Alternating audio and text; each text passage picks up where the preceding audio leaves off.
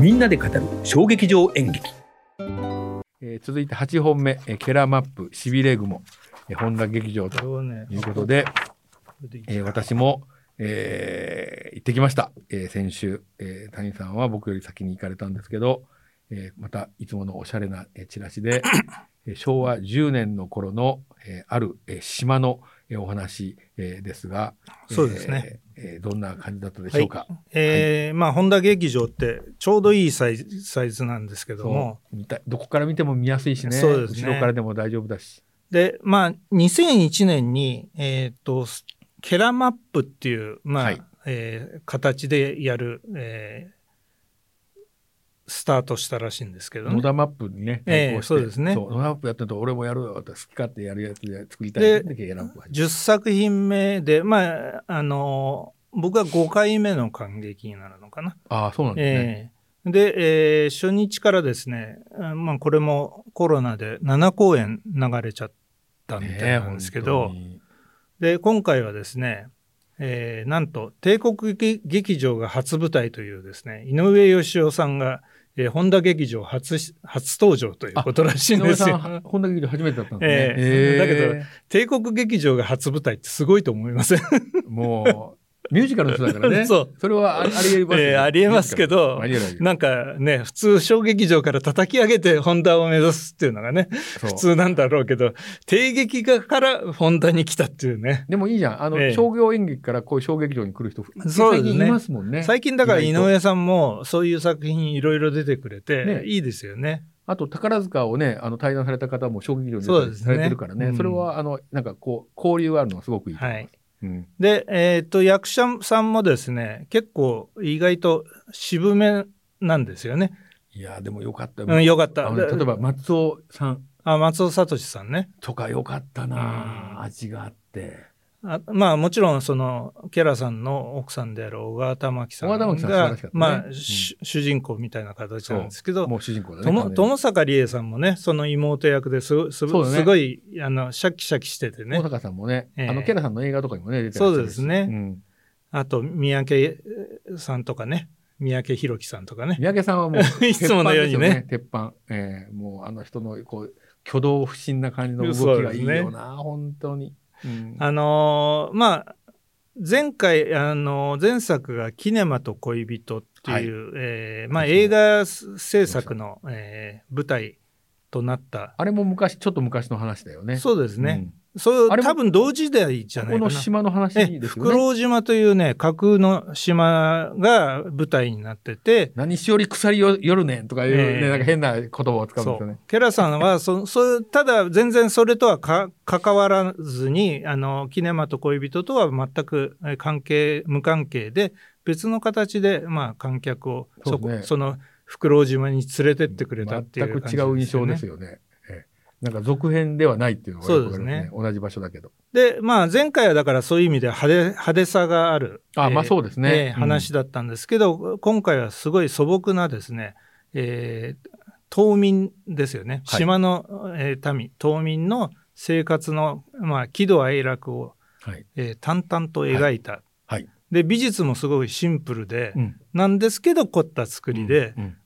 美術はもうきあの最近結構よく見るんですけどはい。役者さんが全部セットするんですよね。ああ、最近増えましたよね。そうですねうん。あその、小道具とかもで含もめてね。凝った作りでやってて、でやっぱり今あの山下さん言った通り言葉がね方言がね頭がから離れなくて「ごめんちゃい」っていうあのそとう、ごめんちゃいってよく言ったね。ごめんちゃい。いごめんちゃい」とかあと「バリンコ」とかいう言葉があねババリンコ「とても」とかいう意味なんですけどね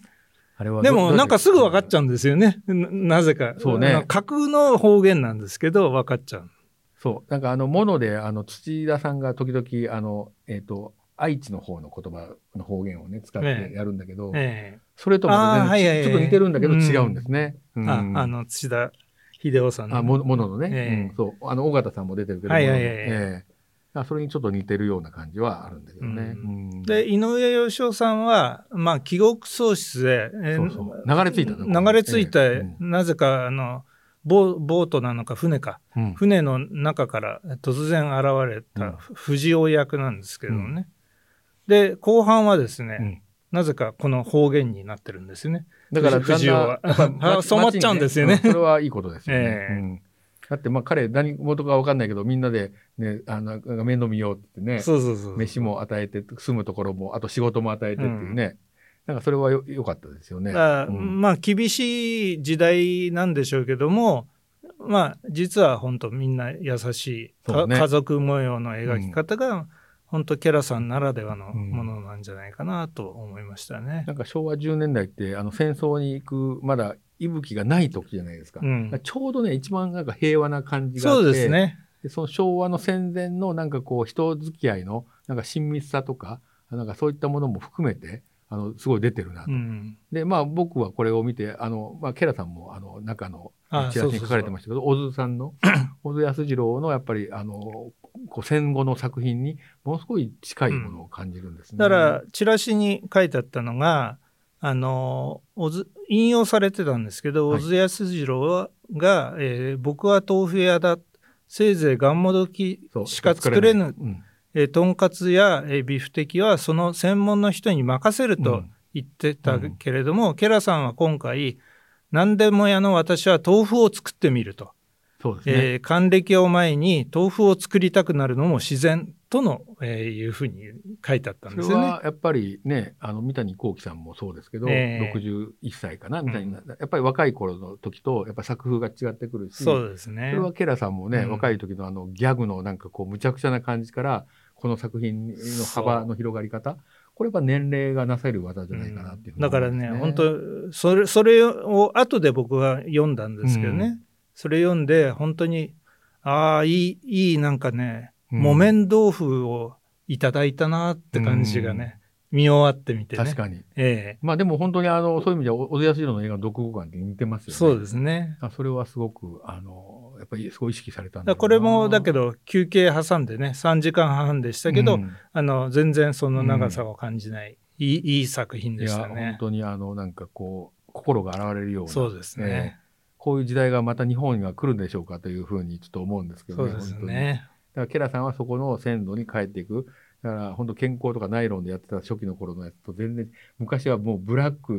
んでしょうがなかった人が、こういうふうになんか違うことをやりたがる。逆に言うとさっきのあの、あのコンプソンとかも、そういうふうになっていくのかなとかいろいろ思ったりもするんですけど、ああ、そうかもしれないですね。ね、だからあの年齢によってその作家があの表現することが変わってくるっていうのを、でもまたね、うん激しいの、来年やると思いますから。だからあの豆腐屋だけじゃないです、あのあ の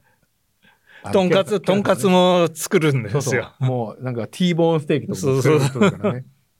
だからそれはあのすごい才能だと思ロうんッすけどカーでもありますからね、あの人はね。あの音楽でねあ。のパンクロックの、えあのねええ有頂天のケラーさんでしたからねもうそもそも今もやってますけどね。はいケラ犬とかでなんかよく、はいはいはいあの犬山犬子のライブとかもされてますね、えーというもう本当素晴らしい尊敬する方ですがえーこの舞台で唯一の共通点は小川玉樹さんと私が誕生日が同じと それは知りませんでというしこた。とでございます。えーえーケラさんはこれで、えーもし聞いてたら忘れないんじゃないでしょうかということで、 えーはい、えー失礼しました。はい。えーケラマップしびれ雲えーでした。